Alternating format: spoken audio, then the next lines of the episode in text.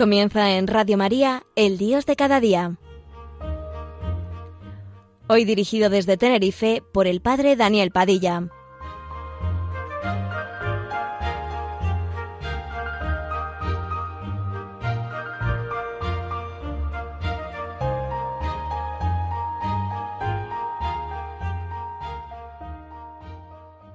Buenos días amigos. Este es tu programa de El Dios de cada día. Y en esta mañana, cuando estamos escuchando en estos días al evangelista eh, describiendo el ministerio de Jesús, cuando dice que Jesús recorría todas las ciudades y aldeas enseñando en sus sinagogas, proclamando la buena nueva del reino y sanando toda enfermedad y toda dolencia, pues a mí me parece que mm, algo debiéramos entender que mm, ese sanar toda enfermedad y toda dolencia es un inciso explicativo del precedente, que es proclamar la buena nueva del reino. Y empezamos a intuir que Jesús y el Evangelio están misteriosamente unidos a la vida de los pobres. Por eso déjame que te titule este programa como que somos sacramentos del amor compasivo de Dios. Porque dice Mateo que al ver a la muchedumbre sintió compasión de ella porque estaban vejados y abatidos como ovejas que no tienen pastor. He dicho Jesús y el Evangelio, y habrá por tanto que decir también Jesús y sus discípulos, cada uno de nosotros, porque a nosotros se dirige, a nosotros nos interpela, a nosotros nos apremia, para que cada uno de nosotros y muchos más se entreguen al mismo amor compasivo. La mies es mucha y los obreros pocos. Rogad pues al dueño de la mies que envíe obreros a su mies. Hablemos pues en un primer momento del dolor compasivo. A Jesús y a sus discípulos nos duele el mundo. Vaya que si nos duele. Nos duele la humanidad hambrienta de justicia, esa humanidad que podemos encontrar en cualquier rincón de nuestras calles, la que ya se olvidada a las puertas de nuestra vida, la abandonada medio muerta al borde del camino. Duele que tantos hermanos y hermanas nuestros no sepan que Dios es amor, no sepan del amor que es Dios. Duele que alguien pueda pasar por la vida sin conocer al Dios y Padre de nuestro Señor Jesucristo. Duele que se ignore el amor de dónde venimos, el amor a dónde vamos. Duele ese amor desconocido y no amado. Duele la soledad en que mueren los pobres y, y si cabe, duele más aún la indiferencia en que viven los ricos. El amor ha puesto al unigénito de Dios en el centro de la historia y la gracia de la fe lo ha puesto en el centro de nuestra vida. El Espíritu del Señor ha encendido en nosotros un fuego que deseamos ver prendido en toda la tierra. Es Roger Garodi, ese autor francés que ha pasado por muchísimas vicisitudes personales, el que escribió en aquel libro hermoso Palabra de Hombre, que la resurrección de Jesús es como la chispa que ha incendiado el fuego en el que está toda la tierra. A todos hemos de anunciar lo que hemos conocido de Dios, la vida a la que hemos sido llamados, el Salvador que se nos ha dado. Nos apremia al amor, a dar lo que hemos recibido, a fin de que todos vivan para el que murió y resucitó por nosotros. Supongo que se puede decir que a Dios le duele el mundo y le apremia el amor. El profeta nos dejó testimonio de ese amor apremiante. Yo mismo cuidaré de mi rebaño y velaré por él, como un pastor vela por su rebaño cuando se encuentra en medio de sus ovejas dispersas. Así velaré yo por mis ovejas. Las recobraré de todos los lugares donde se habían dispersado en día de nieves y brumas. Yo mismo apacentaré mis ovejas y yo las llevaré a reposar. Buscaré la oveja perdida, tomaré a la descarriada, curaré a la herida, confortaré a la enferma, dice el profeta Ezequiel en el capítulo 34, 11. Detrás de cada una de esas palabras hay una herida abierta en el corazón de Dios, una herida de amor. Detrás de cada una de esas palabras hay un compromiso, una promesa, un proyecto de amor. La historia de la salvación es historia de ese amor apremiante, revelación de un amor herido, no porque no es amado, sino porque los amados se pierden lejos de Él. De ese amor se nos ha dado la medida sin medida cuando Dios nos entregó a su unigénito. Es lo que hemos celebrado estos días de Navidad, cuando Dios lo levantó como lo levantó Moisés, la serpiente en el desierto, para que todo el que crea tenga vida eterna. Porque tanto amó Dios al mundo, que dio a su Hijo unigénito, para que todo el que cree en Él no perezca, sino que tenga vida eterna, nos dice San Juan en el capítulo 3.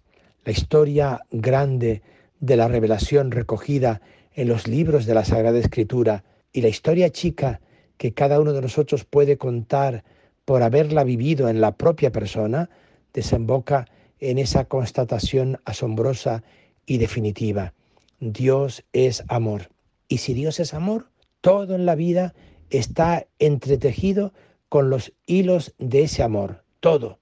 Si Dios es amor, la fe intuye que en el amor a Dios y a los hermanos se encierra toda la ley y los profetas. Si Dios es amor, la fe intuye que la vocación de todo creyente es vivir en ese amor que es Dios. Dicho de otro modo, si Dios es amor, la fe intuye que nuestra vocación, la de todos, es que seamos un sacramento del amor de Dios, imagen real del amor que se nos ha revelado en Cristo Jesús, presencia real de Cristo Jesús en el mundo, presencia real del amor de Cristo Jesús a Dios, Padre suyo y Padre nuestro.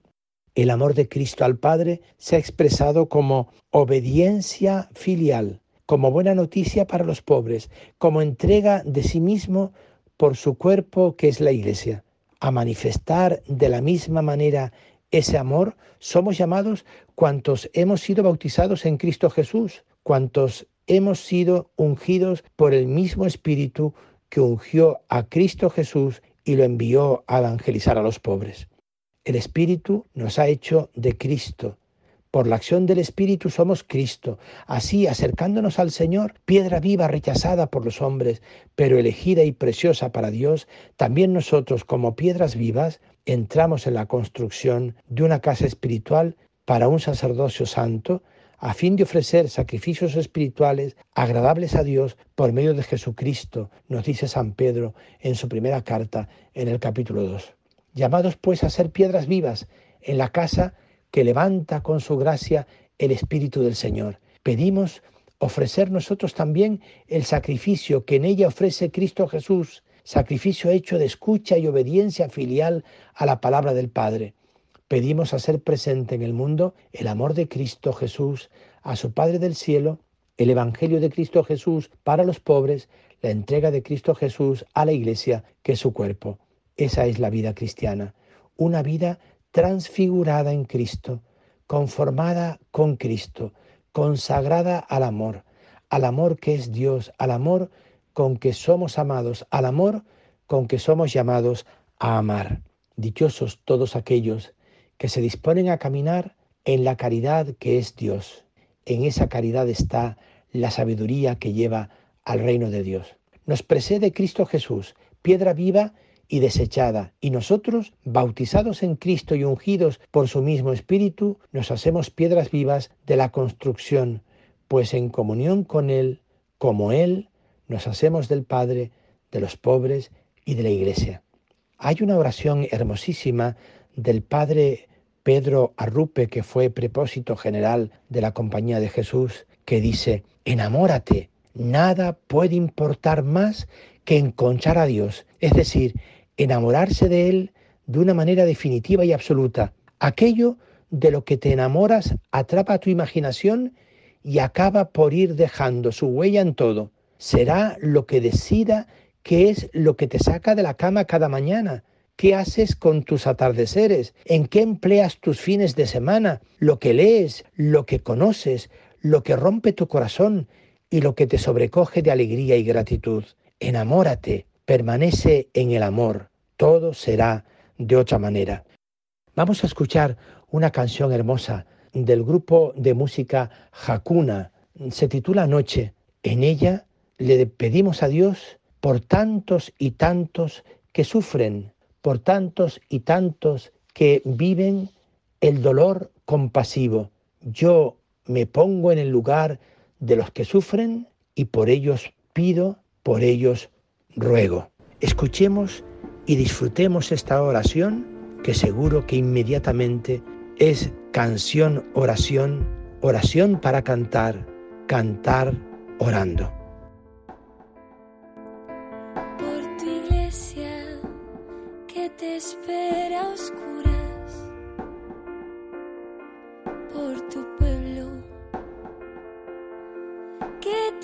Te reza guardando la aurora.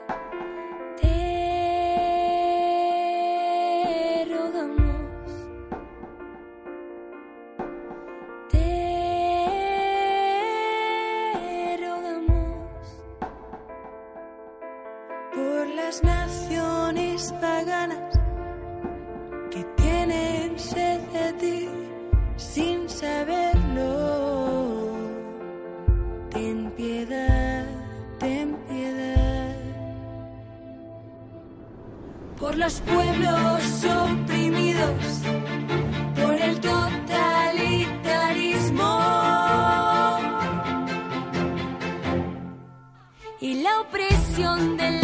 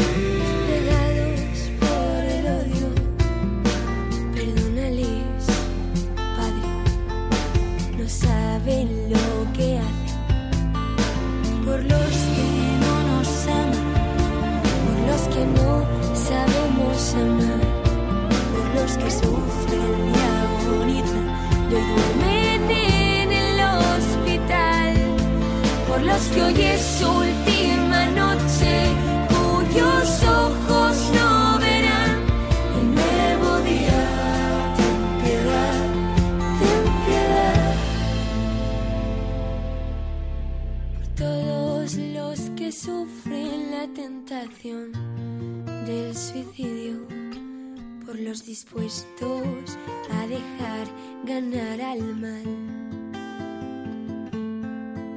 por aquellos cuyas noches son interminables y a los que la angustia les ha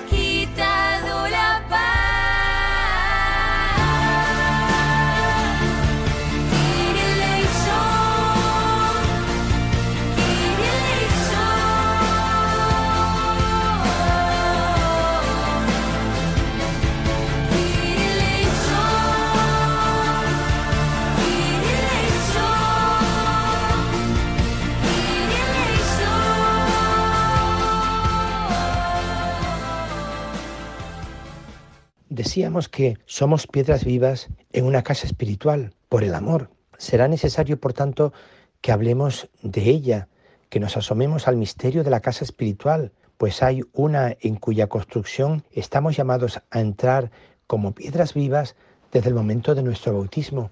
Es ese un misterio en el que solo se puede entrar a la luz de la palabra de Dios. En los días del Éxodo y durante mucho tiempo en la tierra prometida, el pueblo de Israel tuvo una morada del testimonio o morada de la tienda del encuentro, que se levantaba y se movía como se levantaban y movían las tiendas de la comunidad de Israel que el Señor había liberado de la esclavitud de Egipto. Por tanto, la tienda del encuentro era una tienda más entre todas las tiendas donde vivía el pueblo de Israel en medio del desierto y allí iban a la oración, allí iban al encuentro de Dios porque allí en la tienda Dios estaba, Dios moraba. En los días del rey Salomón, la morada que se movía con Israel, el pueblo que caminaba por el desierto, se hizo templo establecido en la tierra, como establecido estaba ya en la tierra el pueblo de Dios en Jerusalén.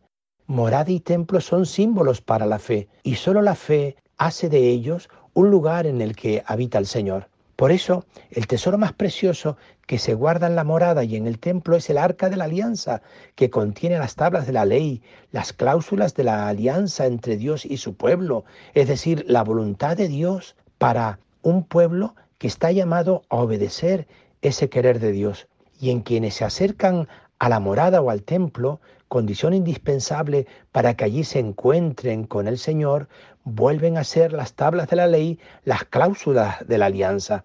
Por este templo que estás construyendo, si caminas según mis preceptos, obras según mis sentencias y guardas todos mis mandamientos, caminando conforme a ellos, yo te cumpliré mi palabra, la que prometí a David tu padre. Habitaré en medio de los hijos de Israel y no abandonaré a mi pueblo Israel, dice el Señor en el primer libro de los Reyes, en el capítulo 6, 12. Quien busca a Dios lo encontrará en la morada, en el templo, donde están las tablas de la ley solo si las tablas de la ley se encuentran en el corazón de quien busca a Dios. De ahí que el apóstol Pablo pudiese decir con verdad, el Dios que hizo el mundo y todo lo que hay en él, no habitan santuarios fabricados por manos de hombre. Él creó todo el linaje humano para que habitase sobre la faz de la tierra, fijando los tiempos determinados y los límites del lugar donde habitan, con el fin de que buscasen la divinidad. Por más que no se encuentra lejos de cada uno de nosotros, pues en Él vivimos, nos movemos y existimos, como han dicho algunos de vosotros, porque somos también de su linaje, nos cuenta el libro de los Hechos de los Apóstoles en el capítulo 17.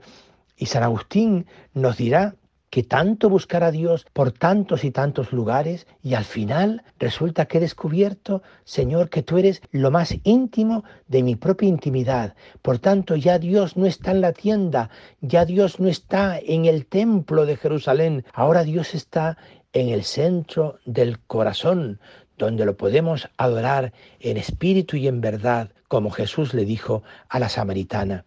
No es el hombre quien prepara casa para Dios, sino que es Dios quien prepara casa para el hombre. Esa casa es la tierra en la que el hombre habita y como han intuido los poetas, de alguna manera casa para el hombre lo es Dios mismo, pues en Él vivimos, nos movemos y existimos. El Evangelio de Juan nos lleva de la mano al interior de la casa que es Dios para el hombre y nos abre la puerta de la casa que es el hombre de fe para Dios. No se turbe vuestro corazón.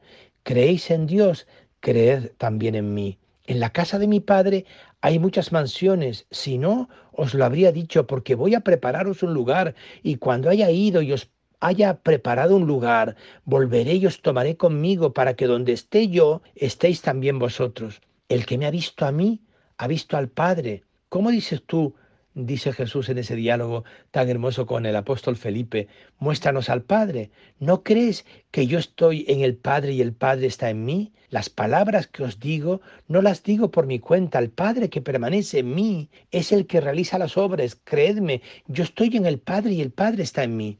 O dice también el apóstol Juan, si me amáis, guardaréis mis mandamientos, y yo pediré al Padre y os dará otro paráclito para que esté con vosotros para siempre, el Espíritu de la verdad, a quien el mundo no puede recibir porque no le ve ni le conoce, pero vosotros le conocéis porque mora con vosotros y estará en vosotros.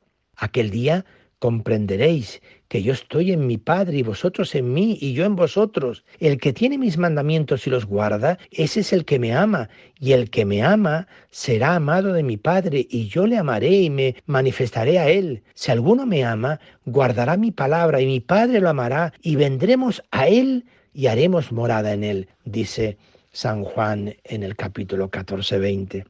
Sea que a ti te busques en Dios, sea que a Dios le busques en ti, condición necesaria de tu permanencia en Dios y de la permanencia de Dios en ti es tu fe, que estén en ti los mandamientos de Dios, las tablas de la ley, y que en ti sean guardados.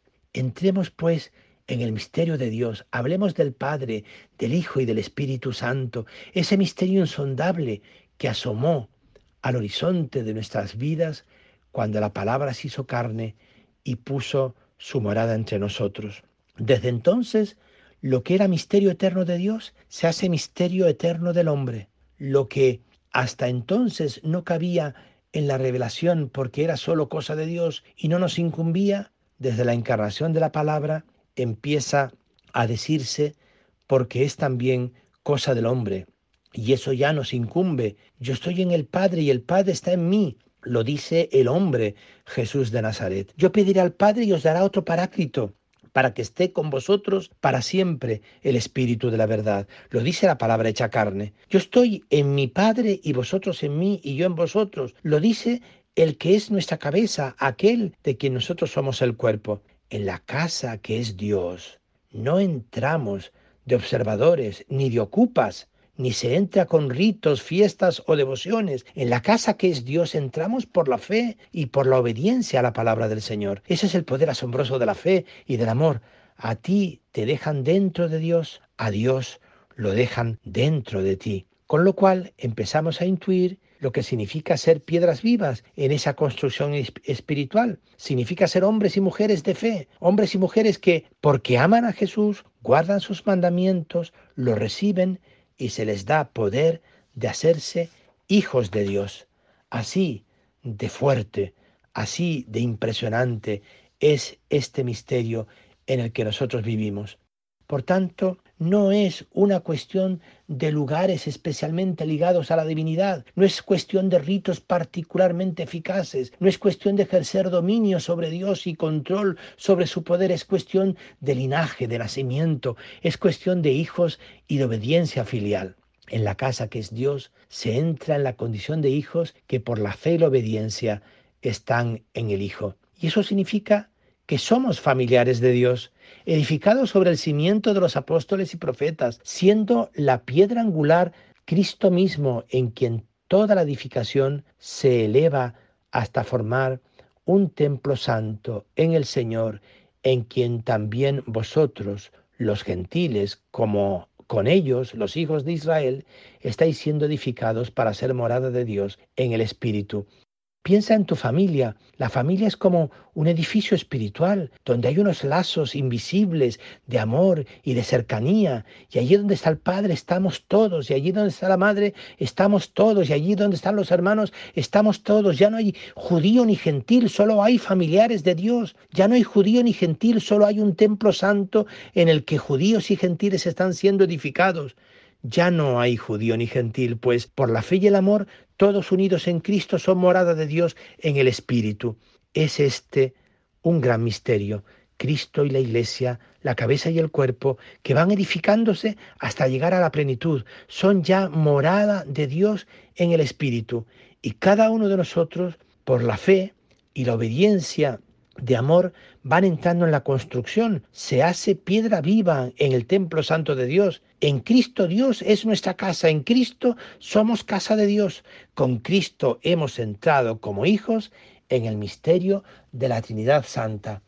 Así pues, queridísimos amigos, en esta mañana de sábado, qué gozo poder sabernos sacramentos del amor compasivo de Dios, que siente un dolor como Dios, un dolor compasivo por el mundo y que nos sentimos, como no, piedras vivas en una casa espiritual, familiares de Dios para siempre por el bautismo.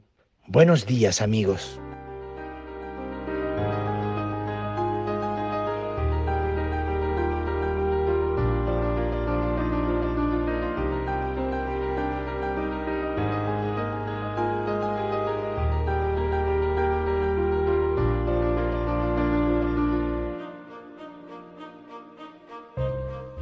Finaliza así en Radio María, El Dios de cada día, hoy dirigido desde Tenerife por el Padre Daniel Padilla.